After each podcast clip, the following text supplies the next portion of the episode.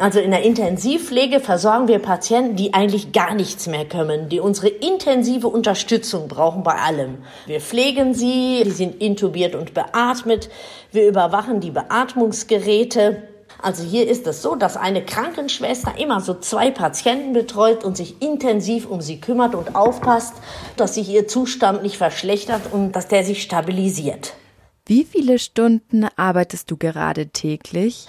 Täglich sind wir jetzt hier im Dreischichtsystem. Wir haben Kollegen in Frühschicht, in Spätschicht und in Nachtschicht und das ist immer jeweils so acht Stunden. Jetzt hatten wir im Frühjahr während der ersten Corona-Welle aber auch zwölf Stunden Schichten. Das heißt, da haben wir im Zweischichtbetrieb gearbeitet. Da waren es täglich zwölf Stunden. Es gibt zu wenige Intensivpflegekräfte in Deutschland. Warum denkst du, wollen nicht so viele Menschen deinen Beruf erlernen?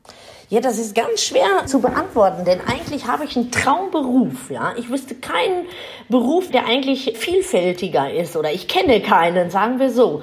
Also man hat einmal den Bereich, dass man ganz nah am Menschen und mit Menschen arbeitet. Das ist eine sehr enge Zusammenarbeit. Ja, man ist sehr technisch gefordert und die Patienten, die brauchen einen. Das ist halt auch sehr dankbar im Nachhinein auch. Wir haben viele Erfolgserlebnisse auch. Das heißt, jemand hat einen Herz-Kreislauf-Stillstand, den reanimieren wir und viele überleben das auch. Es ist ganz schwierig zu beantworten, aber vielleicht wissen auch gar viele nicht, wie schön dieser Beruf einfach ist und wissen gar nicht, was man in der Krankenpflege, was das für eine Professionalität ist. Die Corona-Zahlen bleiben stetig hoch. In den Nachrichten sehe ich auch, dass die Krankenhäuser überlastet sind. Aber wie überlastet fühlst du dich eigentlich in deinem Beruf? Also momentan sind wir sehr, sehr ausgelastet, ja. Belastet natürlich auch, aber die Station, die Intensivstation ist bis auf den letzten Platz gefüllt und wir haben sehr, sehr viel Arbeit und viel zu tun. Das muss man sagen. Durch den Lockdown jetzt merken wir aber auch, es entspannt sich etwas. Und wir haben nicht mehr ganz so viel zu tun wie rund um Weihnachten. Da war es wirklich sehr, sehr schlimm. Da mussten wir viele Überstunden machen und viele Patienten sind zu uns gekommen. Jetzt ist es ja beim Corona-Patienten auch so, wenn der auf die Intensivstation kommt, dann bleibt er natürlich auch einige Zeit. Der ist nicht innerhalb von einer Woche wieder genesen, ja. Die sind schnell zwei, drei und auch vier Wochen hier bei uns. Und wenn dann immer mehr nachkommen, dann gibt es halt irgendwann keine Intensivbetten mehr. Du arbeitest ja sehr nah an den Corona-Patientinnen und Patienten. Wie groß ist denn deine Angst, dich während deines Jobs anzustecken? Ehrlicherweise hatte ich vom ersten Tag an überhaupt keine Angst. Ja, ich weiß auch nicht, woher das wird. Ich fühlte mich einfach sicher durch diese ganzen Schutzmaßnahmen, die hier unser Arbeitgeber, das Krankenhaus beim Herzige Brüder für uns getroffen hat. Wir hatten wasserdichte Kittel, wir hatten Face Shields, wir hatten von Anfang an ganz gute FFP3er-Masken sogar, die wir tragen.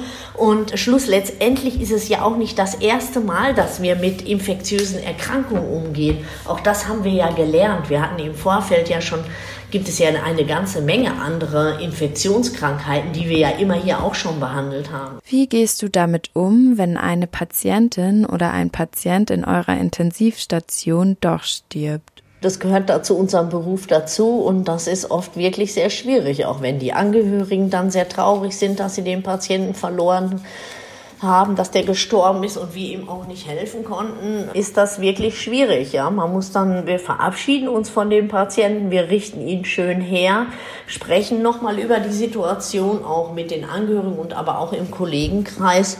Und das ist eine ganz traurige Sache, aber das gelingt einem manchmal besser, damit umzugehen und manchmal ist es eben auch wirklich schwieriger und geht einem näher. Das ist ganz unterschiedlich. Was sagst du zu den Menschen, die das Coronavirus mit einer Grippe vergleichen?